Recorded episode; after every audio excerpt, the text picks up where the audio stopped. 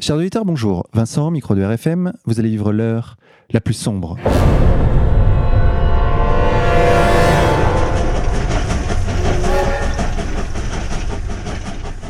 Chers auditeurs, pour cette nouvelle émission, nous avons le plaisir d'accueillir Romain Molina. Romain, bonjour à vous. Merci pour l'invitation, Vincent. Merci à toi d'être venu. Romain, tu es, donc on va se tutoyer, hein, c'est Ouais, ça on va se tutoyer, c'est mieux. Tu es journaliste sportif, Ouais. spécialiste du foot Corrige-moi si je me trompe. hein. Ouais, non, après, je, on va dire. Je sais pas si vraiment je suis journaliste. On va dire que je fais du journalisme. Pour moi, il y a une nuance, parce que j'ai pas de carte de presse et j'en veux pas. Ok, tu vas nous expliquer ça tout à l'heure. En tout cas, tu as écrit plusieurs ouvrages sur la question, dont une biographie de Cavani, l'attaquant du PSG, qui s'intitule Unai Emery et El Maestro. Non, Unai Emery, El Maestro et Edison Cavani, El Matador. Voilà. C'est ça Ok. Vous avez, tu as également écrit euh, Galère Football Club, Génération par cœur, et tu animes également une chaîne YouTube où tu analyses le monde du football. On va en parler tout de suite. Chers auditeurs, mais avant cela, sachez que je me trouve avec Xavier de la revue Fait des documents. Xavier, bonjour à toi. Bonjour Vincent, bonjour Romain, bonjour à tous. Romain Molina, ma première question. Est-ce que tu peux commencer par te présenter à nos auditeurs? Oui, c'est mieux, parce que ben, je pense pas que beaucoup me connaissent. Alors, je suis un Isérois, euh, 26 ans. euh, je suis, donc, j'ai grandi dans l'Isère profonde. J'habitais en Écosse, un peu en Angleterre, et maintenant j'habite en Andalousie. Avant peut-être d'aller euh, au Bhoutan ou que sais-je. Et donc, je, on va dire qu'aujourd'hui, je suis auteur freelance. Je suis toujours considéré indépendant, j'ai toujours été, remarque. Alors, pour donner un peu une petite idée, à 19-20 ans, j'avais intégré à la base en stage, et puis euh, c'était Basket News et Maxi Basket. Alors, feu hebdomadaire et mensuel de basket. Ensuite, j'avais créé euh, directement un site euh, autour du football francophone, autour de la Suisse romande, la Belgique et la France, s'appelait Shark Foot, qui ensuite s'est transformé en magazine en Suisse romande, a sorti 13. Et euh, de fil en aiguille, j'ai animé un blog sur l'équipe.fr autour du football britannique, sur les tréfonds du football britannique, et toujours cet aspect un peu foot culture. Et puis, bon, j'ai sorti quatre bouquins, comme tu l'as dit, aux éditions Hugo et compagnie. Et on va dire que c'est ce que mon activité principale aujourd'hui, c'est d'écrire des livres. Parce que Bon, c'est pas sûr que c'est pas pour l'argent et la gloire, mais c'est tout simplement parce que j'aime euh, faire ça. Et en même temps, je suis euh, basketteur semi-pro, je prends pas d'argent, mais le basket est et restera le seul amour de ma vie. D'accord, donc tu pratiques le basket, mais tu commentes le foot. J'ai fait un livre de basket, tu vois, euh, Génération par cœur. Je l'ai coécrit avec euh, quelqu'un qui s'appelle Benjamin Henry, qui est un type absolument charmant. Et on avait interrogé, par exemple, quasiment 50 internationaux de l'équipe de France de 2000 à aujourd'hui. Et euh, mais le basket restera toujours mon amour. Et c'est pas uniquement pour cette balle orange levée de cuir euh, et que tu la tiens dans la main. Non, c'est pour la sensation que j'ai quand je suis sur un terrain.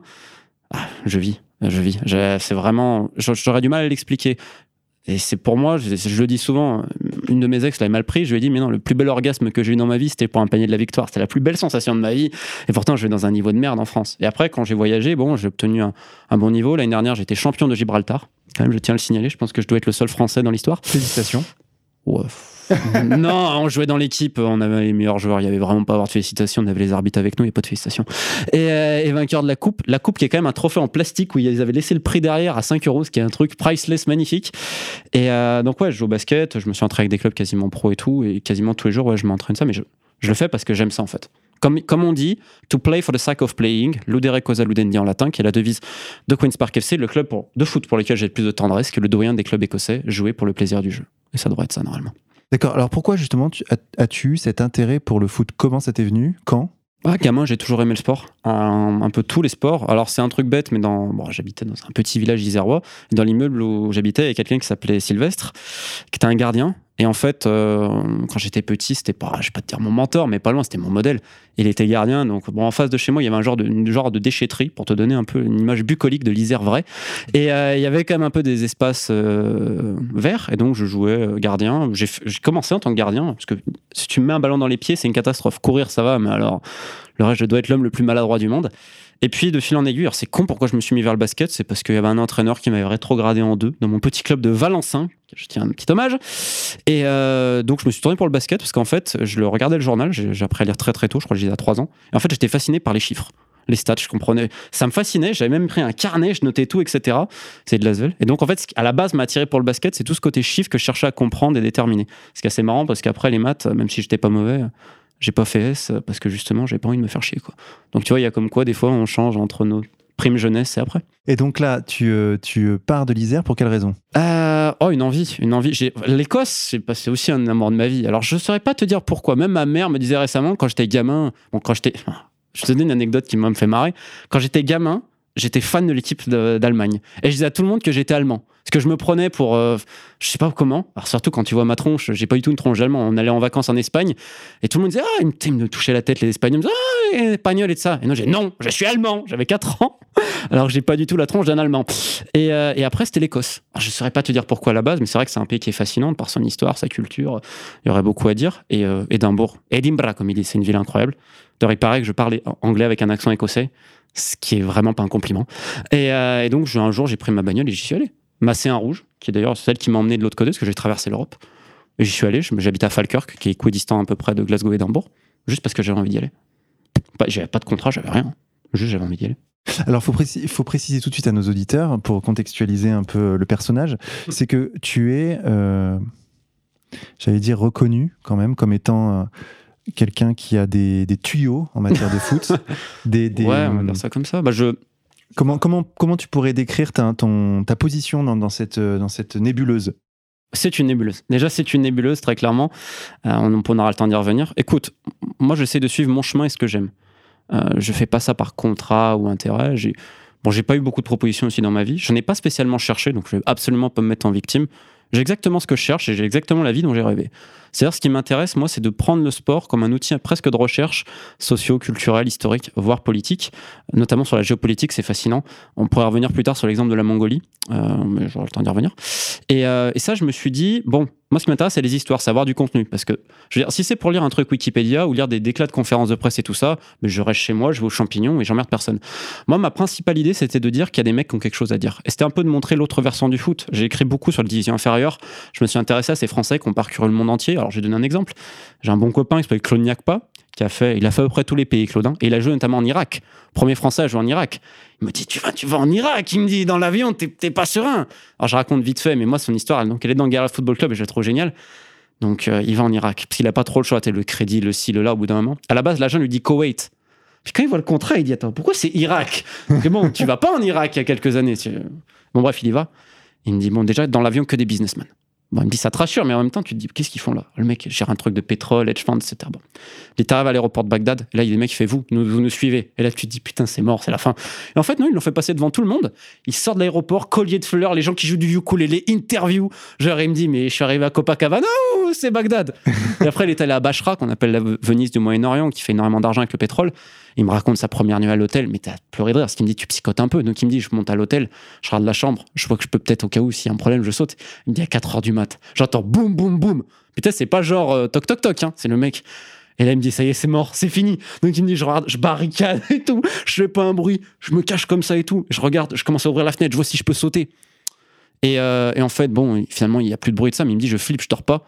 Le lendemain matin, au petit déjeuner, il y a un mec qui me dit, mais pourquoi? T'as entendu que ça toquait? Non, non, non, non, non. Le mec, il fait, ah bah, c'est con parce que regarde. Et en fait, le type, euh, l'Irakien est allé chercher le dernier Nokia avec la puce.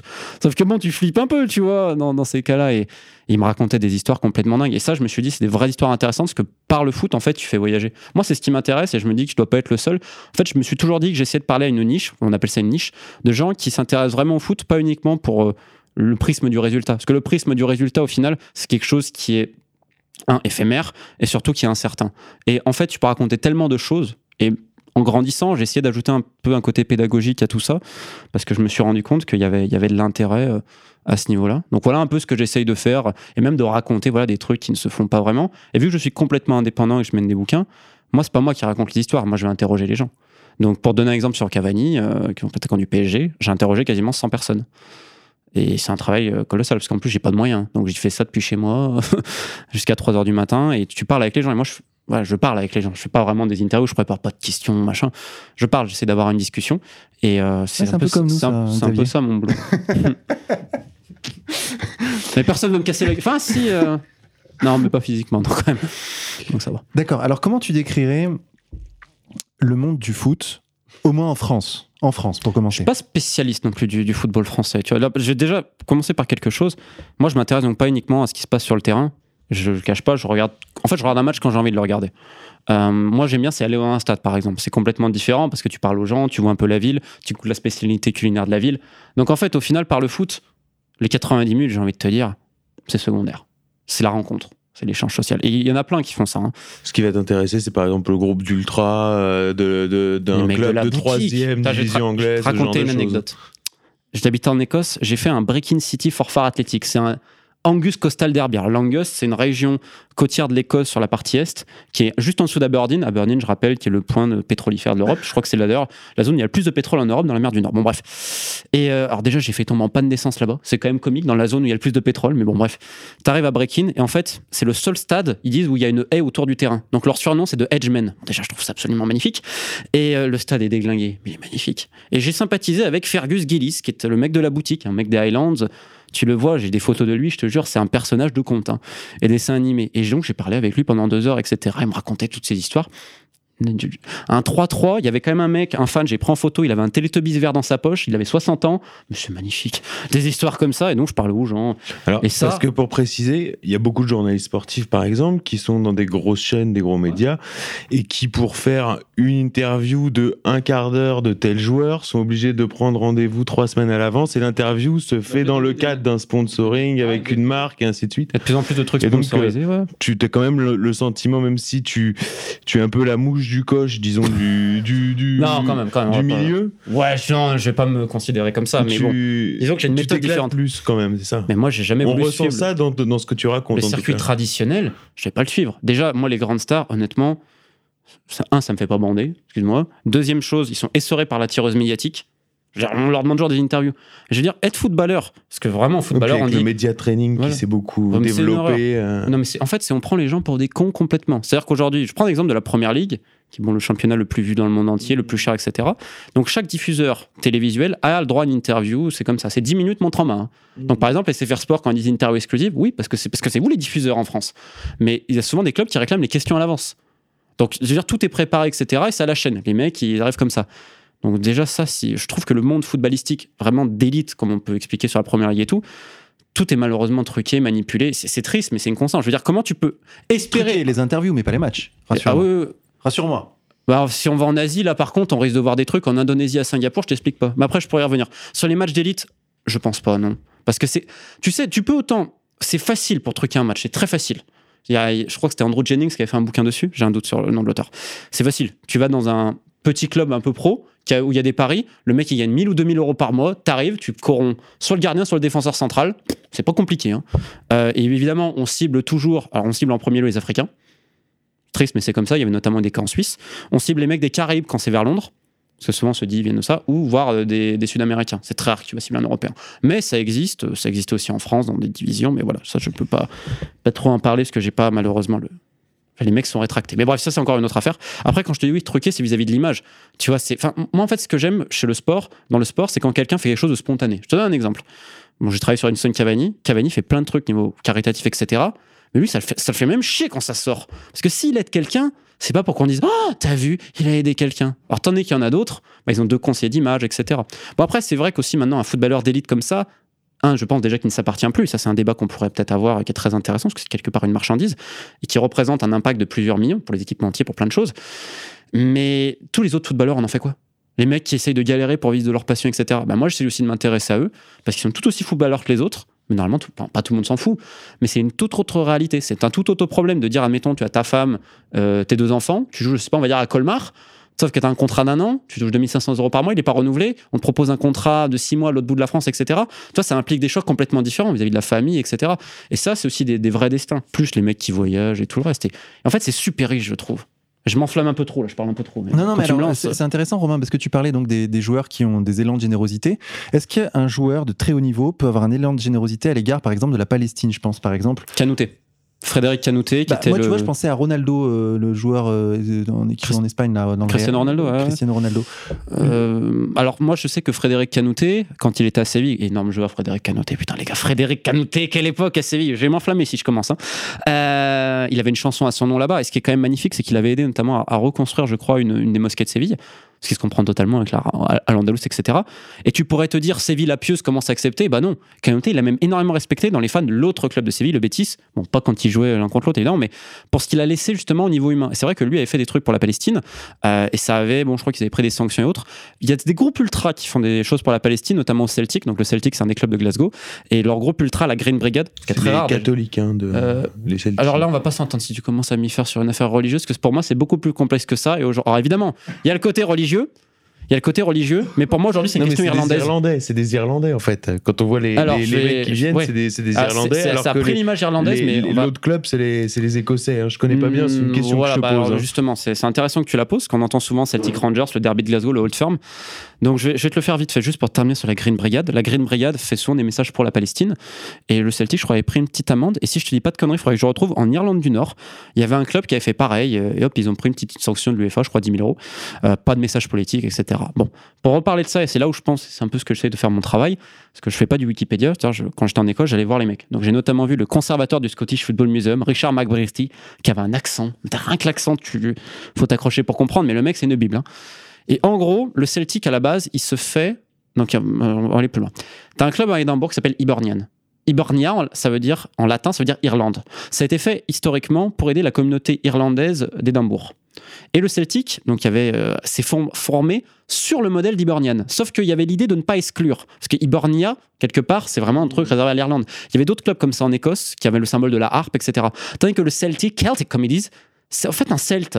Ça peut être un breton, ça peut être un écossais. Donc il y avait, évidemment, c'est dans l'East End de Glasgow, qui je le rappelle encore aujourd'hui, a une des espérances de vie les plus faibles d'Europe. Je crois qu'il y a même un coin vers Tollcross, qui est donc un des coins à côté de Parkhead, coin de, de Celtic Park, le stade, où l'espérance de vie est inférieure au Burkina Faso. Faut y aller, faut y aller. Dans, dans ce coin-là, tu te dis, c'est enfer et désolation. C'est un peu les, les chaves, je crois que c'est ça l'expression. C'est-à-dire les femmes mères à 20 ans euh, qui ont Et quasiment quoi, pas de dents trash ou à c'est force de chic. la C'est très, population bah, c'est- très, Irish, ouais, c'est très Irish. Mais en fait, à l'époque, donc quand le, le club se crée au tournant du XXe siècle, un petit peu avant, tu as une grande communauté irlandaise dans l'est de Glasgow, qui part à cause de, de plein de raisons en Irlande. Je suis pas expert sur le domaine, donc pour les les raisons de lesquelles ils sont partis, je ne vais pas y aller, parce que je ne connais pas assez, j'ai pas assez étudié. Mais en tout cas, ils se sont réfugiés là, et c'était l'extrême misère. Donc en fait, le Celtic, à la base, se fait justement pour l'activité sportive qui est en train de se développer, sachant que je rappelle, à la base, l'activité sportive se développe notamment pour des raisons d'hygiène et de santé aussi, et après récréationnelle et ensuite professionnelle, bon, c'est très compliqué, mais c'est surtout pour aider les gens. Mais ça n'excluait pas non plus les Écossais, etc. Les Rangers, historiquement, c'est on dit, dit protestants. Bon, c'est vrai qu'il y a eu un affrontement religieux, c'est vrai, notamment pendant les Troubles en Irlande du Nord. Mais aujourd'hui, la question religieuse existe toujours, mais c'est plus une question entre le Royaume-Uni et l'Irlande. C'est la question irlandaise aujourd'hui qui sépare les deux. Euh, mais par exemple, les Rangers, bon, qui sont comment je peux dire Euh, C'est vrai qu'il y a des mecs, des fois peut-être un peu extrêmes. euh, on va dire. comment je pourrais vous expliquer ça? J'aime pas classer les gens, mais c'est vrai que les Rangers, il y en a qui ont des propos un peu, un peu virulents, un peu véhéments. Et par contre, leurs chants sont magnifiques. La peignarcade, plein d'autres choses. Mais c'est vrai qu'il y a un côté un peu guerrier chez les Rangers. Le Celtic, c'est beaucoup plus calme. Par exemple, dans les années 80, quand le liganisme sévit beaucoup euh, en Écosse, en Angleterre, t'avais quand même des mecs euh, à Celtic Park, donc le stade, qui chantaient euh, Fuck off, casuals, fuck off, casuals. Bon, Rangers, tu verrais pas ça, quoi. Euh, Rangers bien la castagne, comme ils disent. Donc, aujourd'hui, c'est une question plus irlando-britannique. Et honnêtement, les torts, voilà, quand des fois ça pète un peu, c'est pas uniquement ces parties-là. Mais tu vois, par exemple, c'est c'est fascinant à étudier parce que, par exemple, dans les années 20, tu as une immigration d'Irlande du Nord qui arrive où? À Govan. Govan, c'est le quartier des Rangers, à l'ouest. Donc, forcément, de fait, leurs questions britanniques arrivent de par des raisons en fait, qui n'ont rien à voir avec le terrain. Et ça, je trouve ça fascinant. Et C'est de par le foot, tu vois, c'est ce que je te disais, tu peux avoir un prisme beaucoup plus large. Et le foot écossais, c'est magnifique, les gars. L'autre club de Glasgow, Partick Thistle, putain. Eux, ils disent Attends, we fuck the pop, we fuck the queen, en hommage, voilà, et ça, but we love Gandhi. Mais c'est génial Mais c'est génial dans le banter, dans l'humour, putain, we love Gandhi. Il faut y aller à Partick Thistle en plus, putain, magnifique. Bon, bref, je, je vais trop tu loin. trouves Et que je- la, la France manque euh, de ce genre d'histoire? Ah, de banter, mais ouais, de chambrage. Les mecs des Rangers, quand ils étaient dans le nord de l'Écosse, ils disaient euh, We only here for the haddock. On est juste là pour l'aigle fin. Mais c'est génial comme chant de supporter. T'imagines les mecs de Marseille aller à Brest et dire On est juste là pour le cabillaud? Mais c'est génial dans les tribunes. Moi, je trouve ça fa- fascinant. Est-ce qu'il y a eu un changement dans le football français ou est-ce que ça n'a vraiment jamais existé? Cette culture du chambrage comme ça, est-ce qu'elle existe vraiment dans notre société? Je te pose la question. Tu me poses la question. Est-ce que tu trouves que. Est-ce qu'on a cette capacité de chambrer comme les anglo-écossais? J'en suis pas persuadé. Parce qu'au final, le foot, ok. Mais les gens qui vont, c'est toi, c'est moi, c'est les gens qui nous écoutent, etc. Donc, je pense qu'il y a des différences culturelles. Déjà en France, jusqu'à un moment, on interdisait d'avoir deux clubs pro de la même ville. euh, donc deux clubs pro de la même ville. Euh, par exemple, en Angleterre, tu vas à Londres, mais dans tout- nous, on a une exception. hein. Paris, bon, maintenant il y a le Paris FC, d'accord, le Red Star, mais ça, c'est très bien. J'ai un grand, euh, grand respect pour les fans et tout ça, mais ça reste marginal quelque part. Genre en Angleterre, tu vas à Londres, tu as des clubs. Moi, j'ai fait des, des matchs de 4e, 3e division. Ils, font le plein avec une identité très marquée, locale et, et qui des fois dépasse justement ça avec des idoles. La culture foot est différente. Le, le football n'est pas un facteur de, de sociabilisation, quoi. C'est clair que tu vas en Allemagne, tu vois en troisième division sur euh, le dimanche, tout le monde se retrouve. Enfin, c'est un vrai. Alors attention, le- la, un la- vrai- la troisième division allemande, par exemple, qui est complètement pro, et ça fait du monde de fou. Et tu, comme tu dis, c'est vrai, en Allemagne, tu vas dans les basses divisions amateurs, tu as du monde. En Espagne, tu peux retrouver ça. En Italie, je connais pas assez. Euh, en France, il il y, a quand même ça un peu sur certains trucs locaux. Et puis il y a des très grands clubs. Attention, quand des clubs comme Grenoble sont descendus, Strasbourg, euh, même Sedan, bon, Sedan qui essaie d'être acheté par des gens. On pourra un jour en reparler. Euh, mais il y a, y a le culture foot en France, mais elle s'exprime pas de la même manière. C'est peut-être dû à notre différence avec du sport, notre rapport au sport. Euh, moi, j'ai toujours considéré que le sport, euh, quelque part comme les Grecs antiques, euh, c'est-à-dire un corps dans un esprit sain. Si je dis pas de bêtises, Platon, ça veut pas dire robuste d'épaule en plus Non, bah je peut-être que j'ai dit une connerie. Non, mais peut-être que j'en ai une. Mais je veux dire, moi, je me place dans cette philosophie-là, dans le sens que faire du foot, c'est aussi une activité cérébrale, et on peut le traiter de manière cérébrale. Et malheureusement, des fois, quand on parle en France, j'ai eu des discussions, les mecs, Ah, c'est du foot, c'est un truc. Et quelque part, en France, je trouve qu'on a poussé le sport à donner une image très beauve du truc. Non, mais ce qui est drôle, c'est que c'était très beau et c'était quasiment interdit jusqu'en 98. Et puis le jour où on gagne la Coupe du Monde, c'est quasiment devenu in de regarder le foot, quoi. Le mec qui regardait plus le foot, c'était quasiment un has-been, quoi. C'est, J'étais euh, trop a- jeune a- pour en parler. mais- non, mais il y a vraiment un truc insupportable, quoi, dans, dans, dans l'excès. euh, Ah, mais aujourd'hui, on en parle trop. En fait, on parle trop en plus des, des mêmes choses, etc. Mais j'ai envie de te dire, c'est c'est même pas la faute des médias. Mais si les gens regardent et consomment, regarde, attends, je te prends un exemple. On fait les- Moi, je viens donc, je l'ai pas dit en présentation. Moi, je suis petit-fils et fils de maraîcher. Donc, j'ai fait les marchés euh, jusqu'à Cluse, en Haute-Savoie, avec mon oncle. Enfin, bon, bref. Euh, mes tomates, etc. Ma mère, elle leur dit souvent. Des fois, ils achètent une tomate à ma mère. Elle dit Putain, Madame Molina, putain, votre tomate, elle est bonne, elle a un goût de tomate. Elle lui dit comment ça, elle a un goût de tomate? Ça veut dire, bah ouais, mais normalement, moi, je tomate, ça n'a pas le goût de tomate. Donc au bout d'un moment, quand les gens sont capables d'accepter qu'on leur file de la merde, je parle au niveau alimentaire, ceux qui ont les moyens, je parle évidemment, hein, parce que quand on va au marché quand même, bon bref, je me dis, bon voilà, là on leur file de la merde, les mecs continuent à regarder ou se plaignent, ouais machin, mais si tu les reprends mec, mais tu joues leur jeu, donc faut arrêter de se plaindre. Au bout d'un moment, je me dis, des fois on a qu'est-ce qu'on qu'est-ce qu'on mérite? Faut arrêter non plus de genre se plaindre d'être posé en, en victime absolue euh, des médias tyranniques, etc. C'est comme un chien, tu lui donnes à bouffer de la merde, des fois il va le bouffer, bah là c'est la même chose. Et nous on aime bien ce qui est sanguignolant un peu.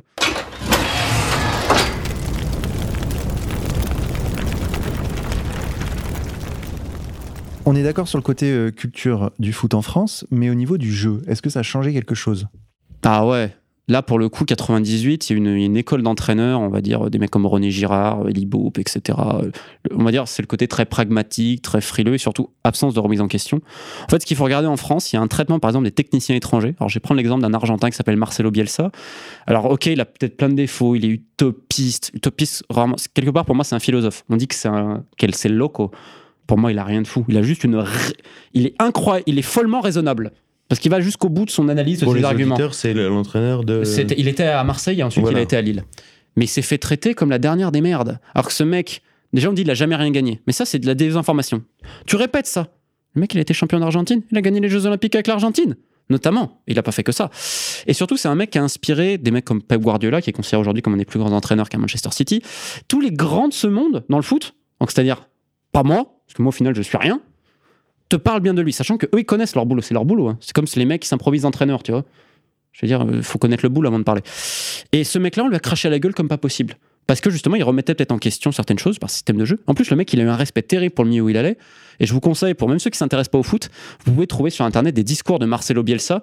Et il y a un côté, euh, ah, pour moi, c'est dans le niveau de d'intelligence, de la philosophie, c'est très très rafraîchissant. Il avait dit un truc très intelligent un jour. Il avait dit euh, un des grands dangers de l'homme, c'est de tomber amoureux de sa propre idée, de son idée, de tomber trop amoureux d'elle.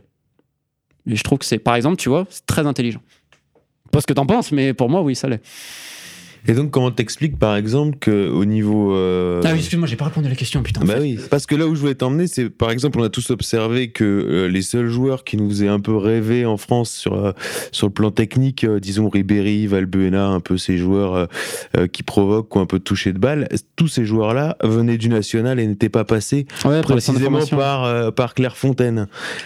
Comment tu, tu, tu l'expliques on peut à la limite retrouver la même chose avec la politique, l'ENA et puis les vrais vrais, euh, les vrais grands hommes. Est-ce que, est-ce que Mitterrand ou De Gaulle sont passés par l'ENA? Enfin, il y a, il y a un vrai parallèle. euh, C'est une question euh, intéressante, tu vois. C'est justement ce genre de débat qu'on pourra avoir dans des émissions plus grand public pour éviter d'abrutir les gens. Mais justement, avec chacun qui peut avoir ses oui, réflexions sur, sur. Clairefontaine. Alors sur Clairefontaine, je suis pas expert, mais je peux te dire un truc. Ils avaient un jour un formateur brésilien qui était passé dans l'émission des Sévères Sport Le Vestiaire et j'ai perdu son nom. Je m'en excuse. C'est un ancien maintenant. Alors lui, il avait une philosophie absolument incroyable. C'est notamment un des mecs qui est responsable quand même de la préformation de Thierry Henry, mais qui l'a beaucoup aidé et autres. Euh, je vais te dire que pour revenir à ce que j'ai sur la vieille classe, un peu euh, corporatisme très franchouillard au niveau entraîneur et de la fédé, c'est qu'en fait, euh, on se regarde tous et en fait, tout le monde veut garder son petit lopin de terre. Je donne un exemple. J'ai interviewé Patrick Ossems. Patrick, c'est un Belge qui a joué en France, etc. et qui a entraîné donc au Soudan, sélectionneur du Népal. On pourrait faire un livre rien qu'avec lui. Bon bref, et il me disait qu'avant il était en France, il était entraîneur adjoint à Evian Tonon Gaillard, qui à l'époque était un club de 3 division. Euh, et donc le coach se fait virer. Euh, J'ai perdu son nom, le pauvre en plus est décédé, donc je lui rends un petit hommage. Et donc quand il est viré, le directeur sportif lui dit à Monsieur Duprat, lui dit bah en gros, je crois que c'est le président, je sais pas si c'est Monsieur Duprat qui l'a dit, mais bref, il a dit bah tu prends la succession. Il lui fait non attends. Je viens pour mon pote, tu le vires et euh, en gros guillemets non. Bah tu vois l'entraîneur des gardiens lui il a pas eu ça. Hein. Mais l'entraîneur des gardiens aujourd'hui a Strasbourg. Tu vois il a, continué son petit machin. Et Patrick bah lui parce que entre il m'expliquait, il me dit en gros quand tu es euh, politiquement correct avec les présidents, il me dit moi j'ai fait des rendez-vous. Donc il te, laisse parler et tout ça. Puis après il va te dire mais moi c'est comme si comme ça faut travailler avec tel. Et souvent les mecs disent ah, d'accord. Ah leurs leurs grandes idées, leurs grandes idées, c'était fini. Et moi, je te dis, moi, ce qui me choque, c'est le traitement des entraîneurs étrangers euh, quand ils viennent en France. Alors, Naïm du PSG, euh, c'est quand même des mecs qui, à l'étranger et dans le monde du foot, sont ultra respectés et nous, on leur crache à la gueule. Et en plus, qui leur crache à la gueule? Des mecs comme Roland Courbis ou Raymond Domenech, quoi. Ce qui fait partie un peu de cette même idée-là, de l'absence de remise en question. Tu Et je- mets Do- Domenech et, et, Ah, et Roland. Courbis dans le, dans le même panier. Ah bah, je veux dire, dans l'abs- dans, dans l'ego absolu et de dire que. Attends, c'est des mecs qui n'ont jamais été demandés à l'étranger. Il y a peut-être une raison. Ah oui, mais bon. Non, ils ont été un peu demandés, mais pour des trucs secondaires. Alors, je veux bien quand tu peux donner ton avis. Mais là, c'est c'est n'importe quoi. Je veux dire, on, peut respecter les gens, par exemple, leur boulot. Même si je ne pense pas comme toi, je peux respecter qui tu es. Et alors, quel regard euh, tu portes sur euh, deux affaires qui, justement euh, reviennent sur cette histoire de politiquement correct propre à la France dont on parlait?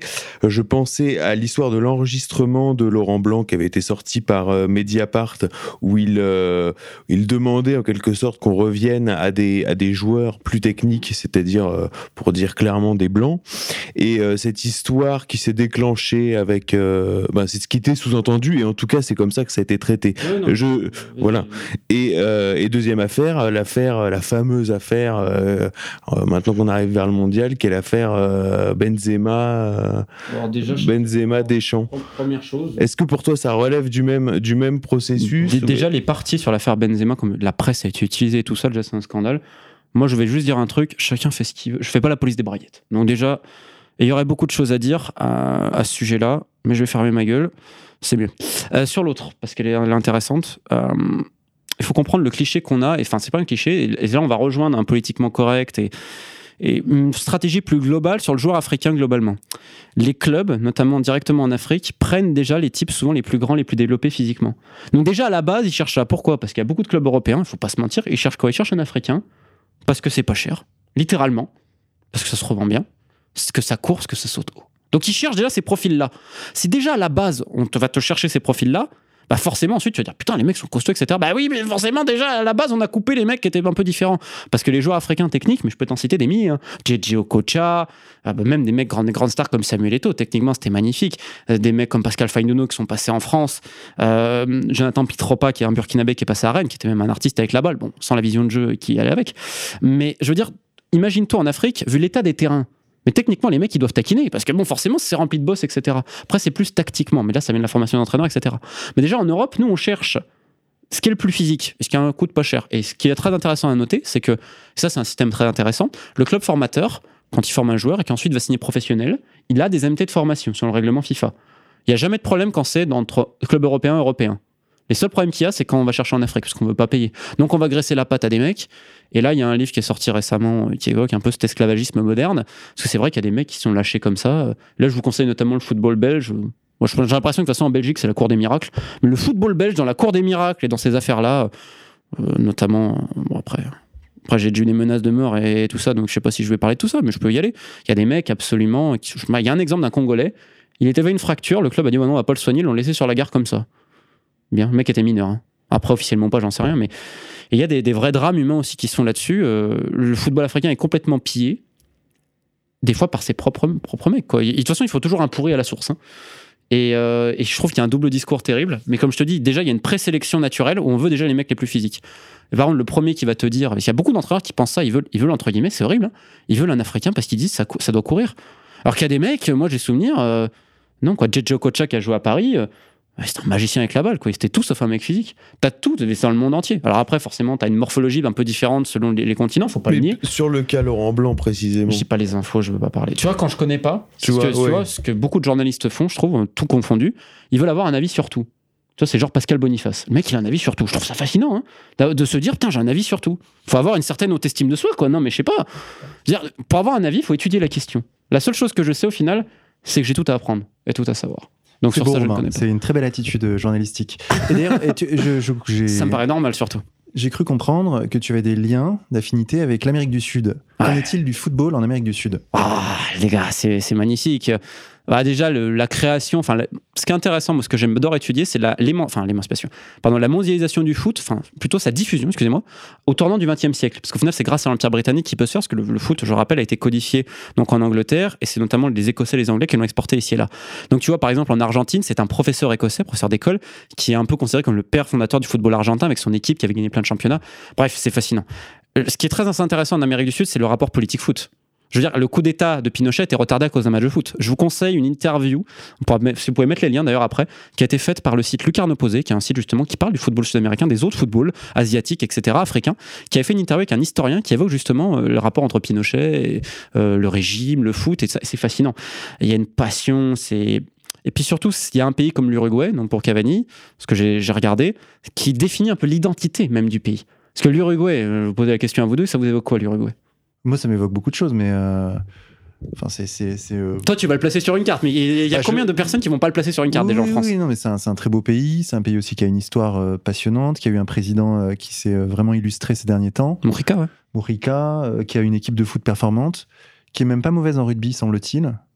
Aussi. cette Mais nation, oui, monsieur nation. Lapierre, tout à fait, en effet. Et même au basket, ils ont gagné récemment les Argentins. Donc, Mais bref, l'Uruguay, donc j'en parlais, déjà ils ont Eduardo Galeano. Putain, Bien Eduardo bien Galeano, sûr, bien sûr. qui est, c'est magnifique pour moi, qui est un des mecs très engagés vis-à-vis du foot. Alors pourtant, c'est, tu, connais sans doute mieux que moi, mais quel artiste, mais quel esthète avec les mots. Pour moi, c'est, le mago, c'est, incroyable, c'est un magicien. Et la manière dont il, expliquait le foot, c'est, incroyable. Bref, l'Uruguay, donc pour en avoir parlé pas mal, euh, j'en ai parlé notamment avec un chanteur qui habite à Paris, qui est un Uruguayen qui s'appelle euh, El Pájaro Canzani, donc Pájaro l'oiseau, et qui justement lui a connu la dictature uruguayenne, etc., et qui ne s'est pas exilé. Et lui m'expliquait que l'identité uruguayenne, c'est vrai, se trace également avec, le foot, parce qu'il y avait, dans les années euh, 50, si je dis pas de bêtises, le capitaine de la Celeste, Obdulio Varela, El Negro Refe. Non bon, je pensais pas besoin de le traduire, le chef noir. Et euh, c'est lui qui est le capitaine lors du Maracanazo. Alors, le Maracanazo, c'est devenu une expression importante, c'est quand l'Uruguay va gagner la Coupe du Monde au Brésil, dans le dernier match, face au Brésil, que tout le monde est né perdant, etc.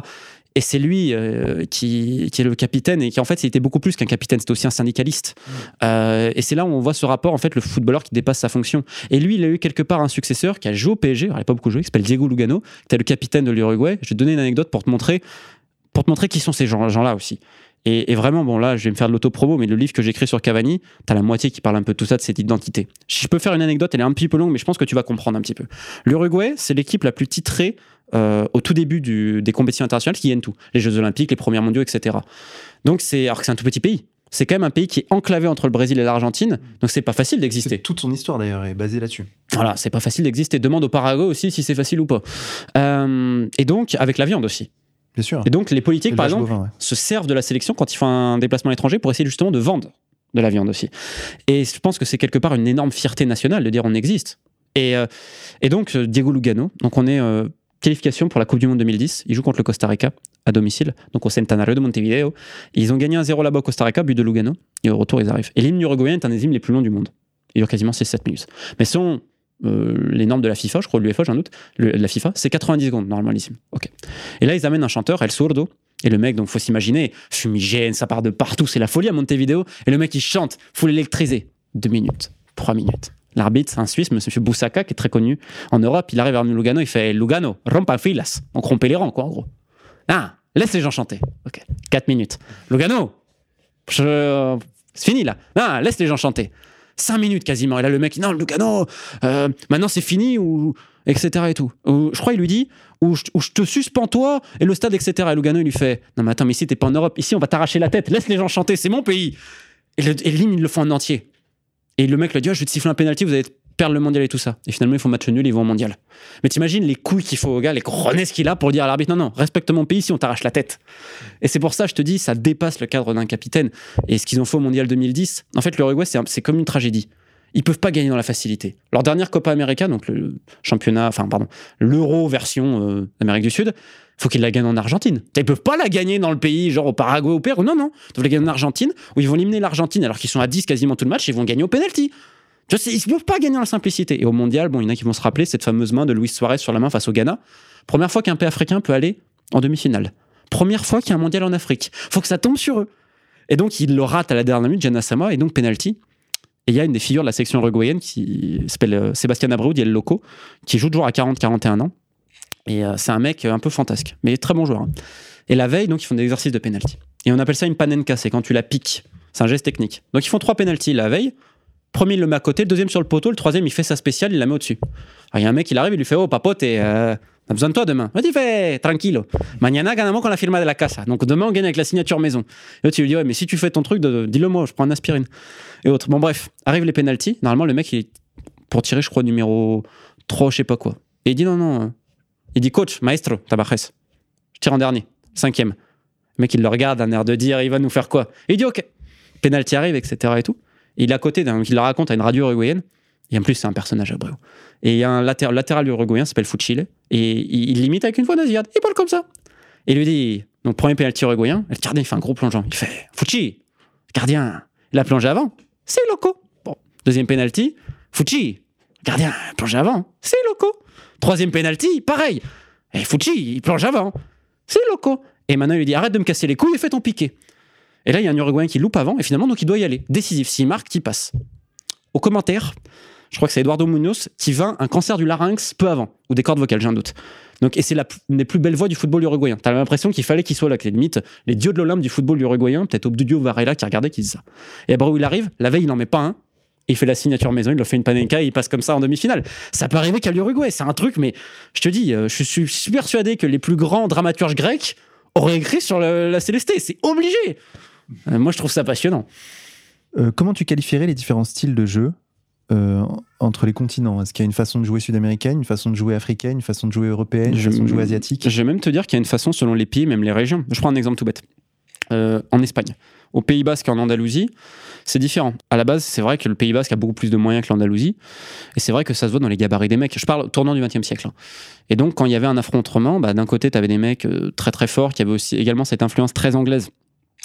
Euh, du jeu, donc il y avait un côté plus viril, euh, etc. Et niveau andalou, moi je peux te dire, j'habite là-bas, c'est le toquet les amis. hein. C'est bon, souvent il y en a, ils, fument un joint à côté, puis après ils se mettent à, à la balle, quoi. Donc ça dépend aussi des régions, des pays, etc. Et après, ça dépend aussi de peut-être des, on va dire, les maîtres de pensée footballistique. Mais je vais te donner un vrai exemple qui va te montrer pourquoi le foot c'est intéressant. On est au tournant du XXe siècle, encore un peu avant. Premier match international de l'histoire, Écosse-Angleterre. Donc c'est le club de Queen's Park, ce fameux club, le premier club, qui a toujours été amateur, qui existe encore, qui joue à Glasgow, qui est à l'origine de ça. Écosse-Angleterre à Glasgow. Ok. Euh, et donc l'équipe d'Écosse, c'est 11 joueurs de Queen's Park. Et selon les coupures de presse de l'époque, les Anglais font, je crois, 7 à 8 cm de plus et font 10 ou 12 kg de plus. Donc il y a vraiment un problème physique.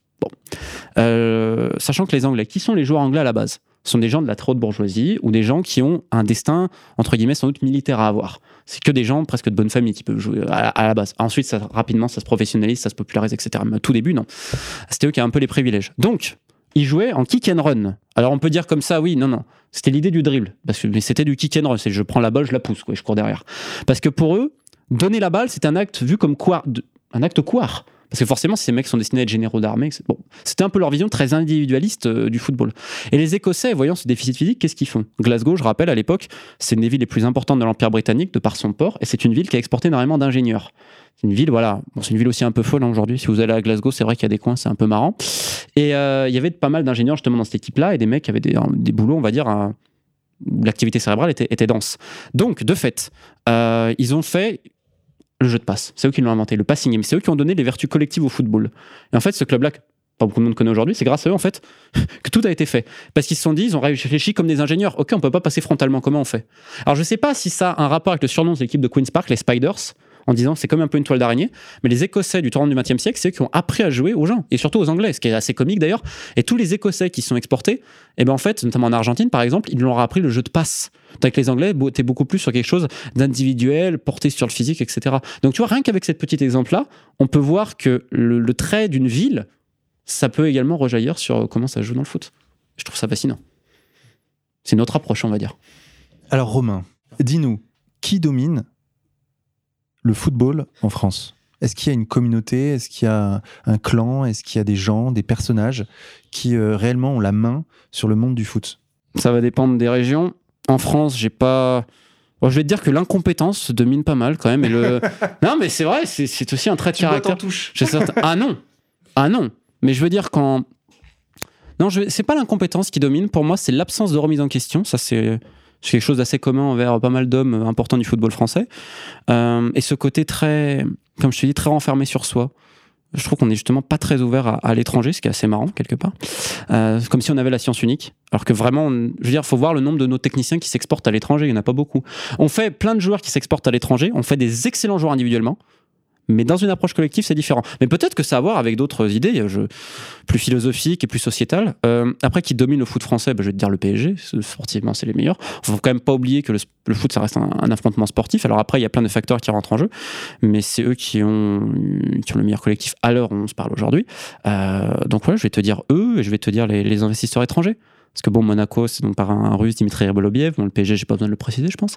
Et là, par contre, je pense ça a marché. Ça a marché. Euh, cette, non, cet investissement du Qatar euh, dans le PSG, est-ce que ça a apporté des fruits? Moi, je m'y connais rien en foot. Hein. Je ne regarde jamais un match de foot.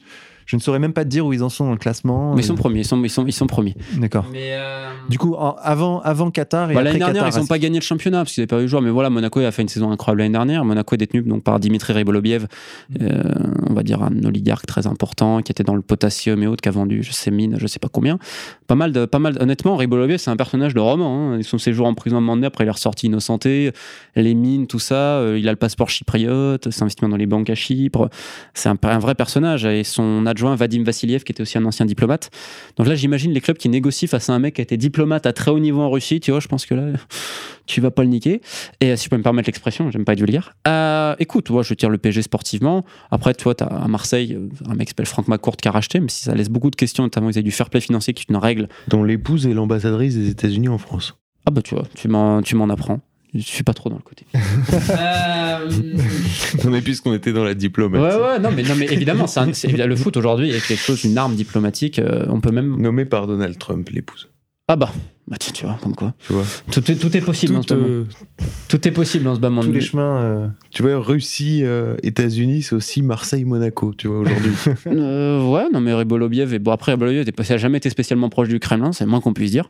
bon, il y a pas mal de choses à dire là-dessus, mais je peux pas te dire qui domine réellement le, foot français, parce qu'il n'y a pas de, de, communauté ou que sais-je. Alors après, évidemment, tu as des personnes dans le foot mondial qui le dominent. Alors, il y en a qui vont te dire des agents ça peut être eux, ça peut être également d'autres choses. Il y a un truc intéressant quand même qui est en train de se passer dans le foot. Je pense que vous connaissez le fonds de pension Elliott Management.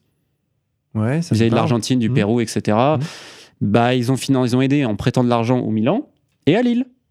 Alors à Lille, d'ailleurs, on a quelqu'un, on a un spécimen, Gérard Lopez, euh, le plan qu'il a fait avec tous les prêts et pas faire de plan B. C'est-à-dire que là, Lille est vraiment dans la merde. Pour le moment, il y a une rétrogradation administrative à cause de l'argent, etc. Sachant que le club a déjà un défi d'exploitation. Et c'est Elliott Management qui leur prête l'argent. Alors bon, avec des taux, je laisse imaginer. Donc quelque part, ça, ça montre quand même une nouvelle phase du foot aujourd'hui, vu les enjeux que ça a. Ça fait un peu peur de voir des fonds d'investissement dedans. Je vais quand même te dire un truc, c'est pour moi, ce qui contrôle aujourd'hui réellement le foot, c'est le monde de la grande finance. Et c'est très simple à vérifier. Il faut regarder les montages faits lors des transferts des joueurs. C'est dans des centaines de sociétés ici et là. Et pour avoir un ami qui bosse en criminologie financière, il m'a dit exactement, c'est exactement ce que je retrouve dans mon boulot pour la bourse, pour ci, pour là. Donc c'est triste à dire, mais aujourd'hui, ce qui contrôle le foot, les gens qui pensent encore que c'est le terrain réellement, non. en fait, c'est un gâteau sur lequel vient de se greffer énormément d'intermédiaires, euh, de, c'est tout un tout un monde parallèle. Tout le monde, veut, tout le monde veut son gâteau ou tout le monde veut son selfie avec un joueur parce que ça fait bien pour les chefs de rédaction, il paraît. Pauvre journalisme quand même quand j'entends ce genre de truc. Mais on, on, a aussi une, une, une, part importante de ce gâteau qui est dévolue aux, aux, annonceurs et à la pub, bien sûr, mais aussi ouais. aux diffuseurs. Non, la, la télé ah, a une incroyable. Puissance, euh... Sky en, en Angleterre, j'ai même plus les sommes, mais c'est astronomique. Je crois que c'est contrat, je crois qu'il a dépassé le milliard là maintenant pour la première ligue. Après, c'est diffusé dans les pays du monde entier. Et pour donner un exemple, le Barça Real, donc le on appelle ça le classique en Espagne, était diffusé dans le monde entier sauf dans quatre pays. Il y avait la Mongolie, la Corée du Nord, un pays d'Afrique et un autre. Donc c'est pour donner l'impact de ça. Aujourd'hui, le foot, c'est quand même quelque chose. C'est quelque part le seul universalisme qui peut exister entre les hommes, c'est le sport, et notamment celui-là qui est devenu un, sport monde qui est pratiqué de partout. Parce que je rappelle quand même que le foot, à la base, c'est deux gamins qui mettent deux manteaux pour faire un match, hein, une cage, et qui prennent un ballon pour jouer. Quoi. Et faut jamais oublier que c'est ça. Mais malheureusement, dans le foot à très haut niveau, même ailleurs, c'est triste à dire, mais c'est pas, pas la méritocratie sportive qui, qui domine. Donc je, je vais te répondre à l'inverse. Malheureusement, la méritocratie sportive ne peut pas exister. Et même, tu vois, pour des raisons cons, mais en Russie, par exemple, il faut un quota de joueurs russes. C'est contre la méritocratie, par exemple, pour moi. Un, un joueur, littéralement, je crois qu'il en faut mettre 5 ou 6. Mais t'imagines, t'es entraîneur. T'es, pas critique de, de c'est- Bossman, euh, de, Bah de ce si, genre mais de ça, mais choses. ça, mais ça, mais, mais tu vois. Pour rappeler pour les auditeurs. Vas-y. euh, Vas-y, parce que je m'enflamme. Euh, Non, non, explique-nous là, c'était intéressant là. En Russie, euh, et dans d'autres pays, il faut mettre. À Gibraltar, par exemple. Je te donne un exemple à Gibraltar. En D1, il faut mettre trois joueurs gibraltariens. Parce que maintenant, Gibraltar, le foot se professionnalise. D'ailleurs, on retrouve Monsieur Dana. Il y a un club à Gibraltar. C'était Monsieur Dana avec François Fillon, euh, peut faire des montres. Pablo Dana. Pas comme ça Non, c'est Comment il s'appelle? Ah, j'ai paumé son nom. Bourgie. Non, je me rappelle plus. Enfin, non, bref. Bourgie, c'est Bourgie, c'est les, les costumes. Je, je- Ah, ouais. c'est Je, costume. c'est- je crois que c'est l'affaire de Toi, mon c'est les montres. Voilà. Mais alors attends, parce que donc tu dis que par exemple À Gibraltar Bilba- Bilbao, l'équipe, ça doit être des. Ouais, mais là, c'est différent. Là, c'est là, c'est une identité euh, voulue par le club depuis tout temps. Maintenant, ils ont ouvert, c'est-à-dire tu peux avoir euh, des origines basses, etc. Là, c'est une politique de club qui implique donc ensuite une stratégie réfléchie vis-à-vis de la formation, de la préformation. J'ai pas de problème du tout avec ça. Moi, j'ai problème avec un championnat qui te dit c'est tant de joueurs par équipe, on va dire de telle nationalité. Moi, je me mets à la place d'un entraîneur. Je suis un entraîneur. Pour- pour- on va dire- je vais donner mon avis. Je suis dans l'idée du juste. Pour moi, chaque homme devrait être jugé sur ce qu'il est et ce qu'il apporte Mais réellement. là, tu valides le marché. Ah non, pas du tout. Ah non, je te Si, dis tu tout l'inverse. Tu dis qu'un entraîneur doit pouvoir prendre des joueurs de n'importe où. Et, et non. Et donc, Euh, regarde, regarde. Non, regarde, regarde. Tu es entraîneur. Hmm. On va dire, tu es patron de rédaction, ce que tu veux. Tu as 15 journalistes. Tu en as qui sont meilleurs que d'autres. Mais on te dit, il y en a 5 qui doivent à tout prix jouer. Tous 5 dans tes reportages à chaque fois. Mais tu sais que dans ces 5-là, t'en as deux, euh, il y en a qui sont bien meilleurs. Est-ce que tu trouves, est-ce que tu penses que c'est une situation facile à gérer, cet entraîneur Ou directeur de rédaction? Bah, moi, je trouve euh, naturel que dans un match euh, où on est censé avoir une équipe, par exemple, je, je- moi je caricature. hein, Non, mais je suis d'accord avec toi. Je vais, je vais place de- développer un peu plus, je- mais non, je suis me place de plus loin parce que moi je m'y connais rien. Mais je me dis, quand tu as un match euh, France-Espagne. Ah, mais là, on parle normal de que- sélection. Non, mais là, Oui, là, là, d'accord. on parle des clubs. D'accord, mais des clubs, bah, bah, c'est la même chose, c'est le même principe, mais Si à tu peux l'échelle de, des rapidement aux auditeurs. euh, Moi, ce que j'ai du mal avec, c'est que je me dis, on est des clubs, et je suis totalement d'accord avec toi. Pour moi, un club français doit avoir des joueurs français, Non, mais Larry même de sa ville, est-ce que tu peux réexpliquer rapidement J'en serais pas forcément capable. C'est-à-dire qu'avant, il me semble, un, un arrêt de la Cour de justice Ouais, européenne. pour le joueur, Monsieur Bosman, etc. Et maintenant, les joueurs peuvent, entre guillemets, à la fin de leur contrat, ils partent libres, etc. Il n'y a plus de transfert. Donc, en fait, il y a une. Voilà, euh, dès tu termines ton contrat, tu peux partir où tu veux et tu te prends une énorme prime à la signature. Donc avant, il y avait huit joueurs nationaux. Ouais, il y avait ça aussi. Ouais, Par je, je suis équipe. pas expert sur l'arrêt Bosman. Je vais pas te, Hein, te mentir. ça, il me semble. Et aujourd'hui, en fait, tout a été explosé. C'est-à-dire qu'avant, tu, par exemple, tu avais Paris Saint-Germain, tu étais obligé d'avoir huit joueurs français. Voilà. Alors Mais- après, tu pouvais naturaliser, tu pouvais bidouiller, tu pouvais faire plein de choses. Mais si tu veux, ça crée une base qui Ouais. faisait que il y avait Mais encore un enracinement euh, mais regarde, des je, joueurs, je vais aller plus loin. définition. Je vais aller plus loin. Euh, moi, je suis totalement d'accord avec ce que tu dis. Pour moi, un club français, un club, je sais pas quoi, doit avoir sa base locale. Je suis totalement d'accord. Mais Ah déjà, un, les clubs. On va prendre l'exemple de Liverpool. Liverpool, quand même, la, ville de Liverpool, je vais vous apprendre ce que c'est, son passé, etc. Euh, ils jouent à mort sur ce côté, ouais, euh, on est les scouts, euh, côté prolétaire, etc. Putain, mort, quelle honte. Quand tu vois ce que c'est Liverpool aujourd'hui avec le prix des places, et malheureusement, les gens de Liverpool peuvent pas se les payer. Donc déjà, y a, on peut également parler de la destruction des tribunes où il y a de moins en moins de locaux et de plus en plus d'étrangers. Bon bref, l'idée de, de se prostituer, c'est une prostitution pour le marché asiatique. Bon bref, mais vis-à-vis des joueurs, je vais revenir là-dessus très vite. Pour moi, la méritocratie, mais je te parle dans la société générale. Pour moi, on ne devrait pas avoir un poste parce qu'on est fils de tel ou tel mec. Je sais que ça se passe comme ça. Mais pour moi, je, je- je pense qu'on doit juger les gens sur leur qualité, sur leur personne.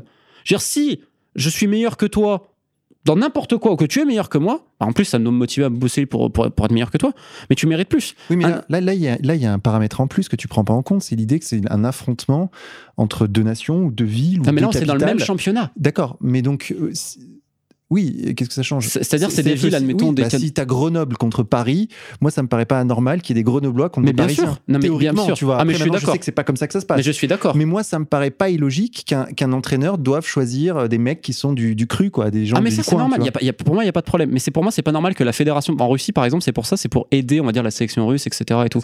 Mais le problème, c'est qu'on les met dans un confort. Si on pousse la logique du marché jusqu'au bout, à ce moment-là, là, demain, le France-Espagne, bah, ce sera des, ce sera des, des, des Équatoriens contre des. non, parce que là, on parle Là, je suis pas d'accord. Regarde, moi, je vais te montrer ma Oui, logique c'est- et pourquoi. Si on pousse le truc, ça, ça Non, peut en arriver si là. tu vas par là, les Italiens, il faut monter les meilleurs à la Juve et puis ça fait une espèce de, de colonne vertébrale d'équipe C'est un peu ce qu'ils nationale. ont, ce ce fait. après, mais- ils l'ont payé euh, par d'autres. euh, Voilà, c'est un peu ce qu'ils ont fait. Mais passé. regarde, je te donne un exemple parce que moi, je connais des mecs qui ont été en Russie. Ils m'ont dit le problème avec les joueurs russes qu'on a, c'est que vu qu'ils sont assurés de jouer, les mecs, il y en a qui arrivent bourrés, il y en a qui viennent pas aux entraînements, etc. Comment toi, tu le justifierais si t'es responsable? Est-ce que toi, tu trouves que c'est normal Admettons, tu es repatron de rédaction, tu as ton mec qui se repose sur ses acquis parce qu'entre guillemets, il est sûr de à cause d'une loi? Je suis désolé, pour moi, ça peut pas se passer comme ça.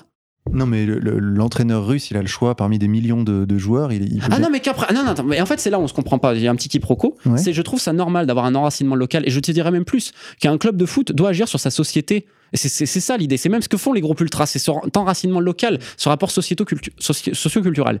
Mais quand tu es entraîneur, n'importe quel entraîneur, que tu vas dans une équipe, ou moi je suis joueur dans une équipe, si je suis meilleur que l'autre et que lui il joue parce qu'il doit jouer, parce qu'il y a une loi, pardonne-moi de pas trouver ça normal. Moi, je me mets à la place du joueur. Je suis joueur, ça m'est arrivé. Mais vu parce que le mec, il croyait en lui, parce que son père c'était un sponsor, il jouait. Ben excuse-moi, mais moi je, me suis dit c'est pas normal, c'est une injustice. Moi je suis contre l'injustice. Qu'il y ait des lois, on va dire, des programmes réellement de formation pour justement aider ta formation à te dire au club, bah voilà, vous devez former tant de mecs, etc. Mais quand tu arrives dans le milieu professionnel, je suis désolé. Et tu dois avoir une politique de formation réelle. Et c'est pas de dire on met 5 Russes, par exemple, ou 3 Gibraltariens. Ça veut rien dire. Oui, parce tu veux que dire que les mecs qui derrière sont- ça, il faut qu'il y ait une Et vraie voilà. politique en fait, en fait, si tu veux, c'est une tartufferie oui, oui. pour moi terrible. Et moi, l'idée, c'est de dire, parce que là, voilà, les mecs à Gibraltar, ils savent qu'ils vont jouer. Donc, ils, ils travaillent pas, etc. Je pense qu'il faut d'abord faire un vrai travail d'accompagnement envers chacun. Et ça, c'est chaque fédération qui doit justement utiliser son championnat pour le faire, pour améliorer sa sélection. C'est pas justement en disant, bah, eux, ils jouent parce qu'ils sont du pays. Tu vois, j'ai un côté, euh, moi, je suis sur la méritocratie. Je, pour moi, c'est vraiment important. Chacun doit être citoyen du monde. Euh, non, je suis zérois, avant tout. Et euh, non, je, je- écoute, pour moi, une vie vaut une autre. Dans le sens que je- des fois, j'entends, tu vois, je vais prendre un exemple. Là, je te dis, je travaille un peu sur les pays du monde entier vis-à-vis du foot. Moi, j'écoute parce que j'ai pas le monopole de la culture. Moi, je ne vais pas imposer ma culture aux autres. Je pense qu'on peut apprendre de tout le monde et qu'également, nous, on peut donner. Il y a plein de choses magnifiques en France, mais il y a plein de choses magnifiques, par exemple, au Bhoutan. Je- moi, j'adore le Bhoutan, c'est un, truc qui me fascine. Non, mais de la manière dont un peu ce côté philosophique, etc. Alors même s'ils sont peut-être un peu nuls en foot, c'est vrai, en sport, et bien même de la manière dont tu vas réagir après une défaite. Où les mecs, bon, ils ont pris des 14-0, tu vas en Allemagne ou je sais pas où, les mecs, euh, le coach il est mort, il se fait incendier, etc. Bah non, ils le prennent d'une manière beaucoup plus calme, peut-être de par justement le bouddhisme tantrique, qui est quand même le seul pays au monde où la religion d'État le bouddhisme tantrique. Je trouve ça génial. Et, euh, et en fait, je me dis que c'est important. Après, citoyen du monde, je sais dire, je suis moi-même et c'est déjà pas mal. Je suis ni citoyen du monde ni que ça. Je suis juste un mec qui a grandi en Isère et dont le père et les grands-parents étaient maraîchers. C'est déjà pas trop mal. Alors, euh, Isérois, qui, qui va bientôt partir en Corée du Nord. Exactement. Exactement. Ça, c'est what the fuck, quand même. Quand j'ai dit ça à ma mère, ma mère, elle Qu'est-ce que tu vas faire là-bas?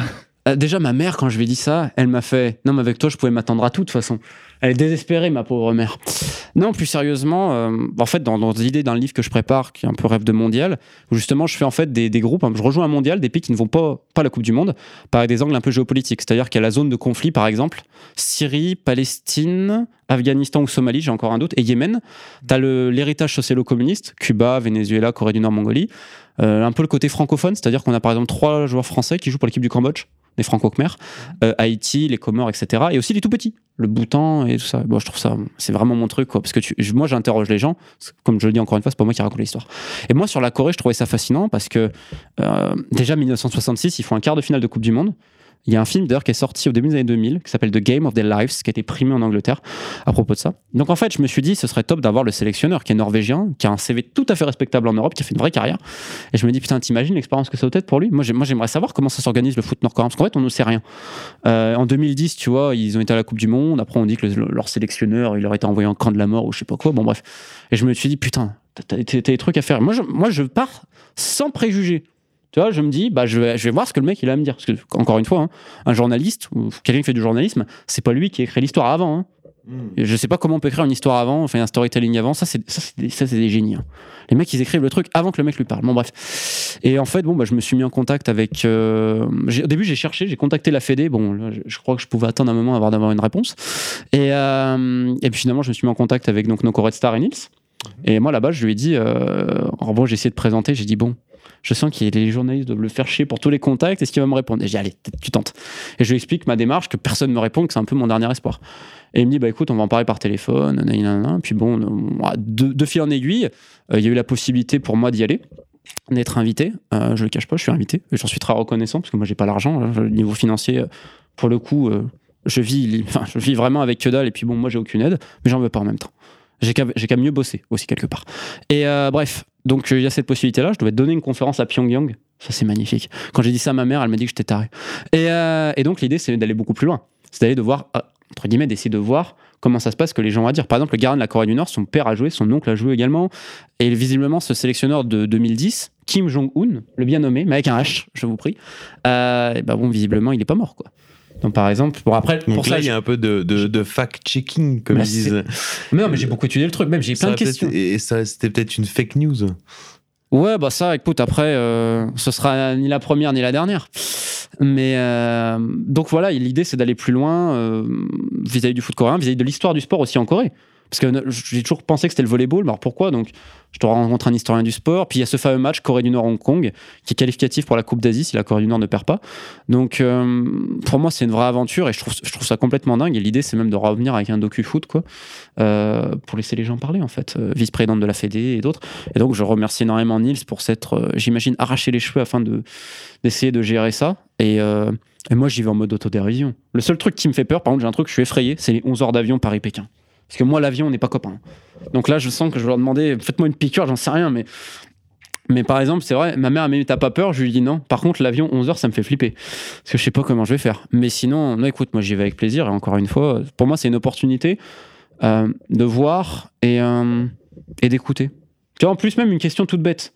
Mais sur un modèle socialiste comme ils ont, est-ce que justement la manière de voir le foot aujourd'hui, on le voit beaucoup par l'individualisme et le prisme du résultat, n'est-ce pas justement contraire à tout euh, ce que peut faire un État socialiste Justement, quelle est leur, leur vision d'un sport collectif? Et également vis-à-vis des entraîneurs, de quoi ils peuvent s'inspirer, tu vois?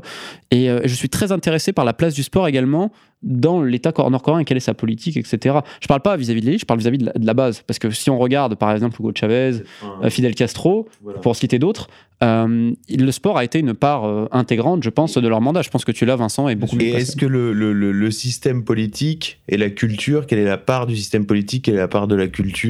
Exactement. Euh, et- Toutes ces comparaisons que tu vas pouvoir faire. euh, euh, D'ailleurs, c'est pas ton expérience euh, et sur un, sur un point précis euh, Voilà. d'un- pays très méconnu quand même. Exactement. Et puis bon, euh, moi je te dis, je suis pas là pour donner des leçons aux gens, je suis là pour écouter ce qu'on a à me dire, mais évidemment avec des questions, je pense, euh, un peu d'ordre sociétal, culturel aussi vis-à-vis du foot, ça me semble très intéressant. euh, et encore une fois, c'est à remettre en, en perspective avec ce qui peut se passer dans les autres États qui ont également une, une doctrine socialiste.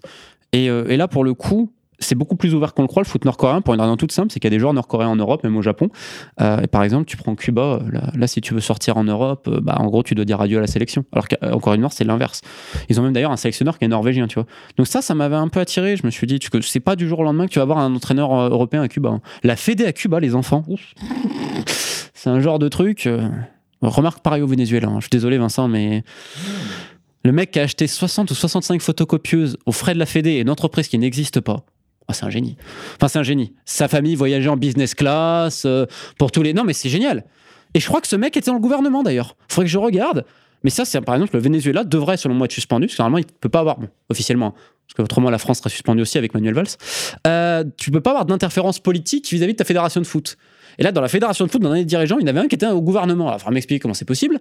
Mais tu me diras, on n'est pas, on va pas donner des leçons, la France, parce que si vraiment on applique le règlement, je suis pas persuadé qu'on n'aurait pas pu être suspendu pour ingérence politique à l'époque euh, de l'ancien Premier ministre français. De toute façon, il est assez connu que les Coupes du Monde ont des enjeux politiques euh, très, Bah, très énorme. forts. Et mais il y a aussi, bah, là par exemple, c'est en Russie, quand tu vois euh, vis-à-vis de Gazprom, etc., qui est derrière, il y, a- il y a un fait inté- intéressant. Je crois que ce Gazprom s'est associé à un mec euh, à Chypre qui finalement a voté pour la Russie. C'est- bon, c'est un peu histoire d'espionnage. Je sais que la fédération saoudienne, actuellement, recherche toujours des preuves pour montrer que le Qatar, etc., parce qu'eux, ils veulent pas que ça le passe au Qatar. Bon, On peut imaginer pourquoi. C'est vrai que ça se passe aux États-Unis, en Europe ou je sais pas où, en Asie. Et donc, je crois qu'ils payent. euh, si quelqu'un leur fournit une autre preuve, je crois que le mec deviendrait riche, quoi. Donc souvent, il y a- des intérêts comme ça, et c'est là où tu peux voir également le foot dans une dimension géopolitique également. C'est quand même, euh, on va rappeler en 98, t'as eu Iran, États-Unis, quoi, au mondial.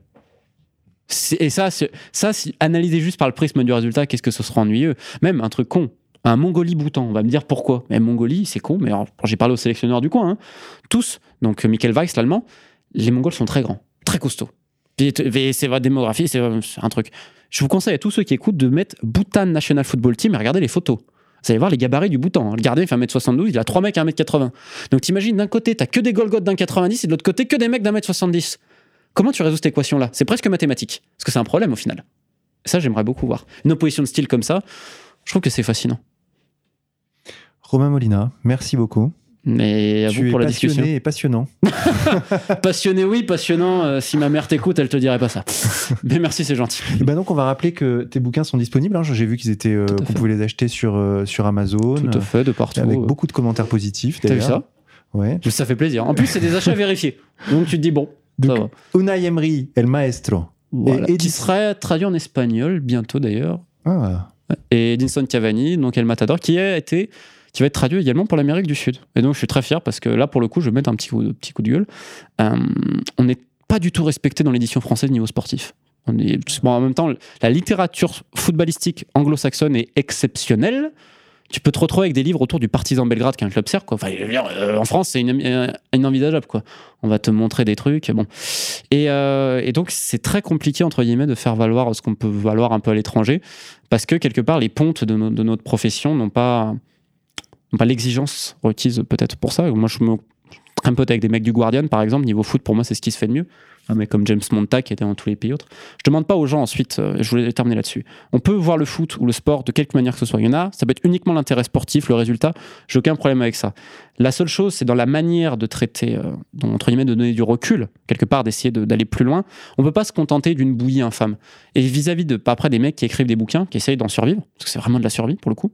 euh, tu payes justement le fait que pendant des années, on a méprisé le côté intellectuel également du foot, le côté cérébral et l'exigence. C'est-à-dire qu'on a sorti, et même ça sort toujours, des trucs presque inachevés. On se contente d'acheter souvent des traductions de, très bons livres, il n'y a pas de souci. Mais moi, je me dis, putain, on n'est pas plus con que les autres en France, non? Moi, j'ai envie que notre belle langue, parce qu'on a une très belle langue, je me dis, moi, j'écrirai toujours en français. Je pourrais écrire en anglais si je veux. Ce serait plus facile. Ça serait plus facile pour trouver un éditeur en Angleterre, il y a plus d'argent. Mais non, parce que je suis français, j'écris en français. Et moi, tu vois, c'est peut-être ma plus grosse fierté, c'est de me dire, bah, tu vois, j'ai fait, un truc dans ma vie qui va être traduit pour que ça soit vendu en Uruguay. Et ça, je me dis, putain. Alors, tu vois, ça, je me dis, dans le modeste niveau, la seule chose que je peux faire, si j'arrive à dire que voilà, un mec qui vient d'Isère, qui a juste cru en ses idées, ses idéaux, certes utopiste, et je dis pas que je suis un génie, loin de là, hein, loin de là, mais juste en croyant ce qu'il fait, en ayant charbonné, il arrive à faire ça, je me dis, bah, écoute, tous ceux qui sont des fois en école de journalisme, tout ça, moi j'en ai pas fait, hein. Bah écoutez les gars, croyez en vous, et c'est justement en, en étant exigeant envers nous-mêmes qu'on pourra arriver peut-être à, à donner une meilleure image de la France aussi dans ce domaine-là. Peut-être c'est mon domaine, pas, pas le vôtre, mais pour moi c'est super important et de me dire un jour, bah ouais, bah les Anglais, ok, ils font des trucs super, les Néerlandais, etc. Mais on n'est pas plus con que les autres. Donc voilà, je vais terminer là-dessus. c'est beau. Non, mais hey, c'est c'est quand même quelque chose Quelle d'important. sincérité. Quel, quel, quel, Mais euh, vous, les latinos, vous avez ce truc dans le cœur là, qui sort comme ça tout le temps. C'est beau.